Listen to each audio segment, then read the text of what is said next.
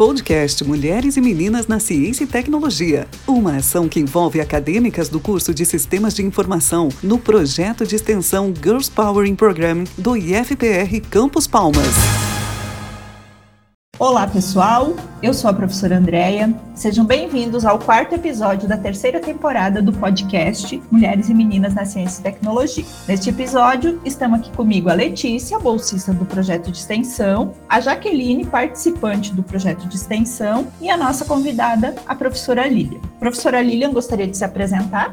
Olá, é, eu sou a professora Lilian, como a professora Andréia apresentou, né? É um prazer estar participando do podcast, desse projeto super bacana, né? Que tem como objetivo estar motivando as mulheres a ingressarem nas áreas das ciências exatas, principalmente da tecnologia. Bom, eu sou professora no curso de Sistemas de Informação, atualmente respondo também pela SERC, que é a Seção de Estágios e Relações Comunitárias do IFPR Campus Palmas. Ok, professora Lilian. Quem já é ouvinte do nosso podcast já deve ter reconhecido a voz da professora Lilian, que é a voz da nossa vinheta do podcast. Hoje a, a voz da vinheta vai tomar uma forma, né? Vai tomar um, um uma, vai se tornar uma história e isso é uma parte muito legal. A professora Lilian é uma participante do projeto desde o primeiro dia do, do projeto, é uma participante bastante ativa e é uma grande alegria, professora, receber você aqui e a gente conversar um pouco mais e conhecer um pouco mais da, da sua história. Contextualizando um pouco da, da história do, do projeto e do podcast, eu vou falar um pouquinho sobre as dificuldades e os obstáculos que são enfrentados pelas mulheres na ciência e tecnologia. Primeiro, a gente precisa deixar claro que existe um contexto social segregador, inclusive na educação e na divisão do trabalho, apesar das inúmeras e significativas é, melhorias que foram acontecendo ao longo das últimas décadas, a educação ainda não é universalmente disponível e existem muitas desigualdades de gênero que ainda persistem. E isso na nossa área é muito fácil de perceber. Ainda acontecem múltiplas violências, é, casos de discriminação, casos de assédio e múltiplas violências que às vezes a gente encontra no nosso cotidiano, disfarçadas na ambiguidade e disfarçadas em situações veladas que, que acontecem e que a gente às vezes não considera importante. Uma outra coisa que também é uma grande dificuldade, pouca divulgação ou pouco conhecimento das histórias de pessoas que participam efetivamente das áreas da ciência e da tecnologia. E é justamente neste item que o projeto GPP e que esse podcast existe para oferecer um espaço para que algumas mulheres possam falar um pouco mais da sua história, possam relatar suas experiências e suas vivências com a tecnologia. De maneira geral, a gente precisa entender um pouco mais a respeito desses fatores por trás de todas essas situações que eu falei, para que a gente possa tentar reverter um pouco esses problemas, né? E a gente está atuando efetivamente nessa causa de apresentar as vivências apresentar as experiências de algumas mulheres com a ciência e com a tecnologia. Professora Lilian, novamente é uma alegria receber você aqui, conhecer um pouco mais da sua história. A bolsista Letícia e a nossa voluntária a Jaqueline, elas têm algumas perguntas, estão curiosas para fazer algumas perguntas para você e eu vou deixar elas falarem contigo. Professora Lilian, quando foi que surgiu o seu interesse por computadores ou pela computação?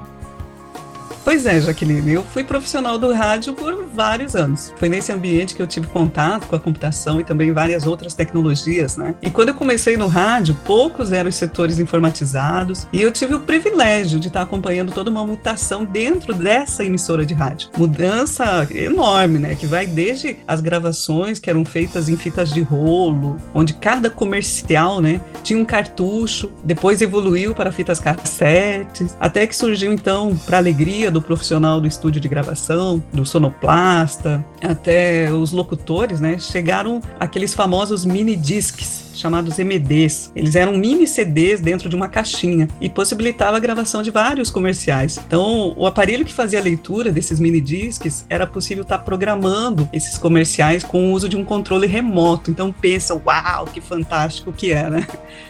Foi aí então esse primeiro contato com algumas tecnologias e que vieram surgindo e eu falo para vocês que uma mudança que aconteceu em tão pouco tempo. Na sequência, o que marcou assim na, na, na evolução da, da, da, emissora, como eu comentei, foi a chegada dos computadores para os estúdios, que trazia o software, que era aquele sistema que gerenciava toda a programação do rádio. E eram máquinas assim funcionais, ágeis, né? Então você, eu estou falando naquele período de máquinas Pentium 3 com 128 MB de RAM, tinham no máximo assim 20 GB de armazenamento. Isso eram as máquinas para os estúdios, né? Ah, outros setores não necessitavam tanto de armazenamento, né? Então eram máquinas mais simples, com 10 GB de, de armazenamento, usavam 128 de RAM. É, é, esse foi o primeiro contato. Então eu digo para vocês que faz algum tempo. Que legal, professora Lilian. Certamente tem muita história legal aí para nos contar, né? Jaqueline, quer fazer a próxima pergunta? Então, prof, poderia contar pra gente quando foi que você descobriu o mundo da computação?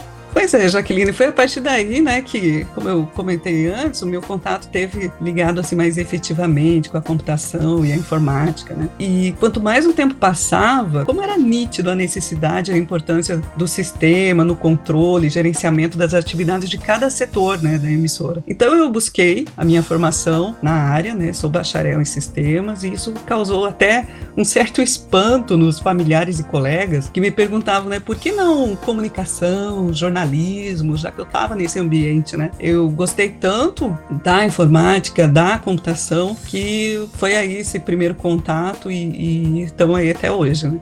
Professora Lilian, qual área da computação em que você tem mais interesse?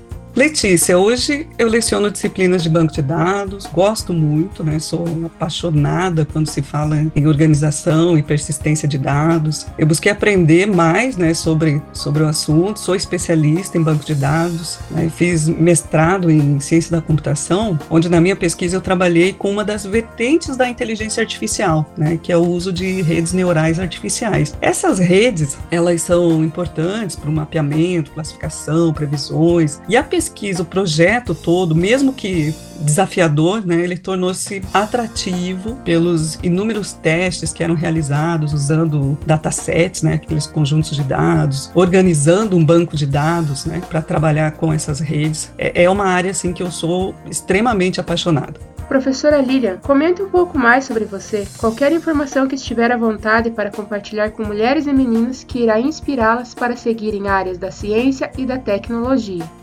Ok, Letícia, então falar de mim, eu vou falar de tempo, então, né? Que nunca é tarde para começar quando você realmente quer algo. Quando eu iniciei a graduação, eu já era mãe, tinha outras responsabilidades, trabalhava fora, e isso, gente, realmente não foi um problema. Ele tornou, é claro, a caminhada é mais difícil, né? Mas não um problema que impedisse que eu me dedicasse, aproveitasse ao máximo, né? Todo instante dentro da universidade e não só dentro, né? Da, da universidade, porque eu consegui, em paralelo, concluir diversos cursos mais técnicos, né? Rede de computador, desenvolvimento web, técnico informática, tudo isso ao mesmo tempo. Então eu falo que eu comecei é, de trás para frente, né? Na minha vida. Fui mãe, depois voltei aos estudos. Voltei também porque eu sempre gostei de aprender e hoje, sendo professora, isso é uma constante na, na, na minha vida, né? E o que me deixa muito feliz. Só lembrando que há alguns dias é, atrás foi comemorado o Dia das Mães. Quero parabenizar a professora Lilian por ser mãe e também aproveitar para agradecer a filha da professora Lilian, a Kim, que foi a nossa colaboradora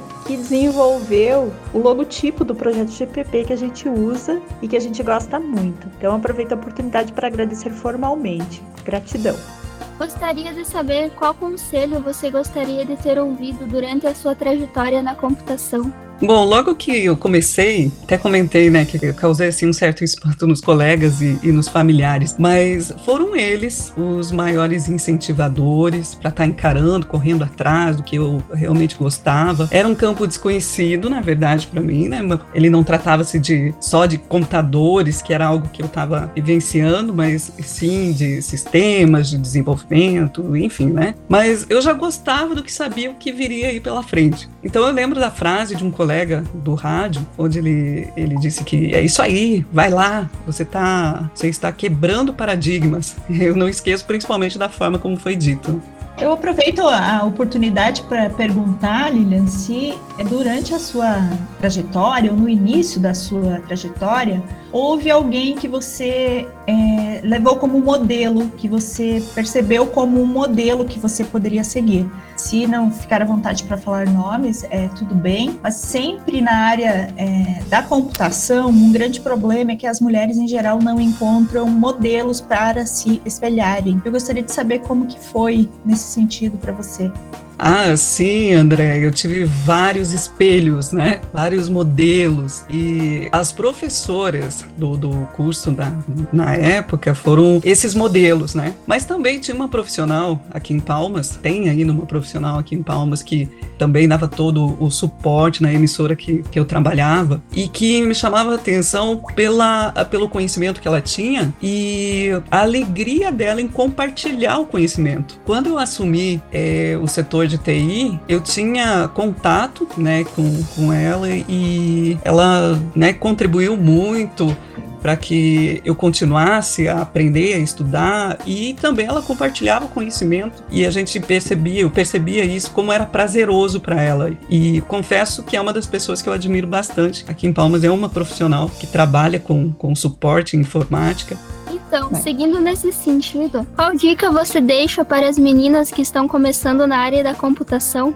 Para as meninas que estão começando, gente, não desistam. Não é fácil, hein? Realmente, isso eu digo. E digo mais, hein? Nenhuma área é fácil, né? Todas têm o seu nível de complexidade, mas a computação ela é apaixonante, nos permite criar, otimizar, recriar. E hoje a computação, tecnologias estão em diversas outras áreas. É, precisamos de profissionais para evoluir essas tecnologias, precisamos de profissionais para dar suporte a novas tecnologias, mas, acima de tudo, nós precisamos de profissionais apaixonados pelo que fazem, né? Então, meninas, continuem a jornada e certeza, é certeza mesmo que vocês vão estar colhendo ótimos frutos no futuro. Professora Lilian, qual a sua opinião sobre as diferenças de gênero na computação?